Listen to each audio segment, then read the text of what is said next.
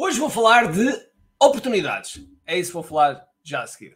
Este podcast é patrocinado por QI Live Marketing Summit. Este é o maior e o melhor evento para empreendedores sobre marketing digital. Aqui nós trazemos os melhores dos melhores, e quando digo os melhores dos melhores, os melhores à escala planetária, aqui a Portugal, para estar perto de ti.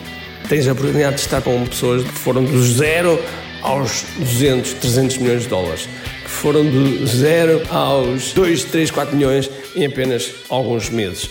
E, portanto, são pessoas que trazem aquilo que realmente funciona. E, para além disso, também algumas pessoas da nossa comunidade, da comunidade há, dos empreendedores há, que estão a dar cartas, que estão realmente a ser um verdadeiro sucesso e a ser exemplos e também trazemos esses para o nosso palco. E, portanto, se tu és empreendedor, tens de estar neste evento. Vai ser nos dias 17, 18 e 19 de novembro em Santarém e, portanto, os bilhetes estão à venda. Aproveita porque neste momento já temos 30% dos bilhetes vendidos e ainda estamos há algum tempo antes do respectivo evento. Portanto, aproveita já, inscreve-te, senão. Ai meu Deus, vais perder isto. Olá pessoal, bem-vindos aqui a Martin Secrets. O meu nome é Ricardo Teixeira e hoje vamos falar sobre oportunidades e as oportunidades certas e como é que as podemos agarrar, ok? Agarrar e, e assim rentabilizar, rentabilizar isso. Quando nós somos empreendedores, existe uma, um termo muito utilizado em inglês que é the shining object. Deixa-me puxar aqui um bocadinho mais o microfone. Uh, existe uma, uma, um termo em inglês chamado, uma expressão em inglês chamado shining object, o objeto brilhante. E é algo uh, que afeta muitos empreendedores, em que o empreendedor vê uma oportunidade, pum, e vai a correr. Vê outra oportunidade e pum, vai a correr. E muitas vezes depois, quando chega ao fim, não conseguiu tirar o máximo proveito de cada oportunidade que teve. É óbvio que, e eu não sou desses empreendedores, infelizmente, se calhar, mas os empreendedores, quando são empreendedores de série, em série, ou seja, conseguem ter várias empresas e, gerir várias empresas, etc. Existem empreendedores assim, ok? E com muito sucesso, mas normalmente eles partiram do negócio de base, ou seja, tiveram um negócio base que funcionou bem e que, de certa maneira, foi a cash cow, foi de onde saiu a parte financeira para financiar outros negócios e começaram realmente a, a, fazer, a fazer mais empresas, okay? de outras áreas, e, e, a pôr as pessoas certas ne, nesses lugares. Eu tenho várias empresas, mas, mas são todas muito ligadas à área ou, ou, ou áreas muito complementares. Uh, portanto, não são, sei lá, não tenho, não tenho uma imobiliária e um ginásio e, sei lá, e um, uma lavagem de carros. Okay? Três negócios completamente diferentes digamos que não, é não é o meu estilo, porque não sou bom a, a gerir assim, essas coisas todas assim separado. Eu gosto de coisas complementares que façam sentido, que haja cross-selling, enfim, que haja aproveita, reaproveitamento da, das coisas. Mas como é que nós aproveitamos as oportunidades ideais? É uma boa pergunta.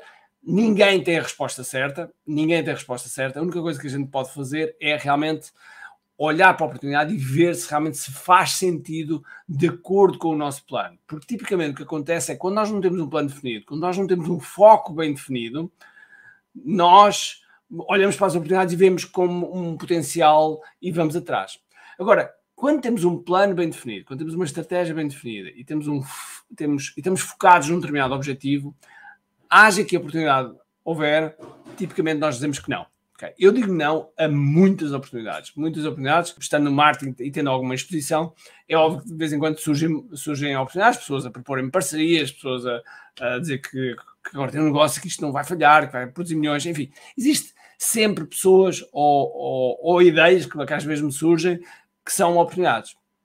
Ah, e já agora, relativamente a esse ponto, as ideias surgem. E aquilo que eu, que eu, que eu aconselho é quando as ideias surgem é mete no papel, deixa arrefecer durante uma semana e depois daqui a uma semana olhas para, para, a ideia e vais ver a ideia com, outro, com outros olhos. Pode ser que a ideia seja realmente boa, ou então já arrefeceu, tu já amadureceste e de repente a ideia não é boa. Portanto, primeira dica, tem ideia, aponta a ideia, deixa arrefecer, ok? E depois olha novamente.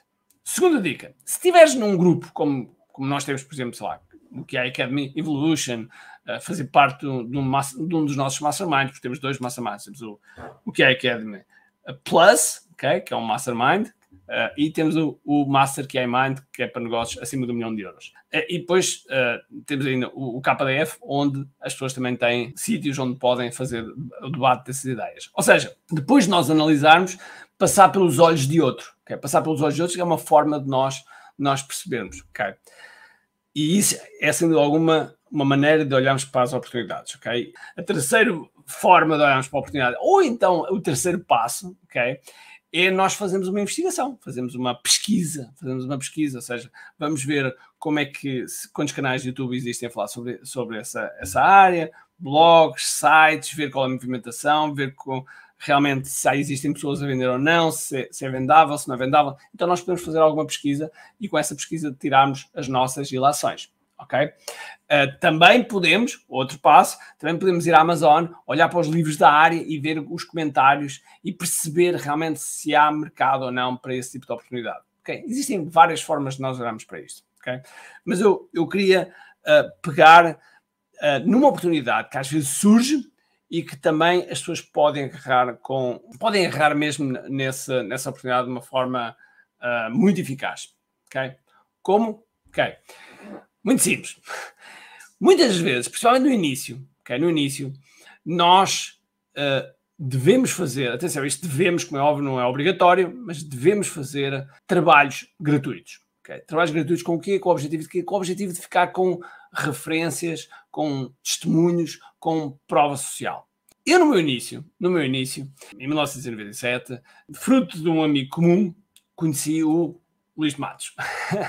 conheci o Luís Matos e desde então uh, somos amigos, mas uh, conheci o Luís e na altura uh, fiz-lhe a proposta de eu fazer o site para ele e, e não ter qualquer custo nenhum para ele e, portanto, eu poder ficar com a referência que tinha feito o site para o Luís e, no fundo, ter essa prova social. E até curiosamente, ele, ele, ele aceitou, generosamente, aceitou e, e desenvolvemos o site em conjunto.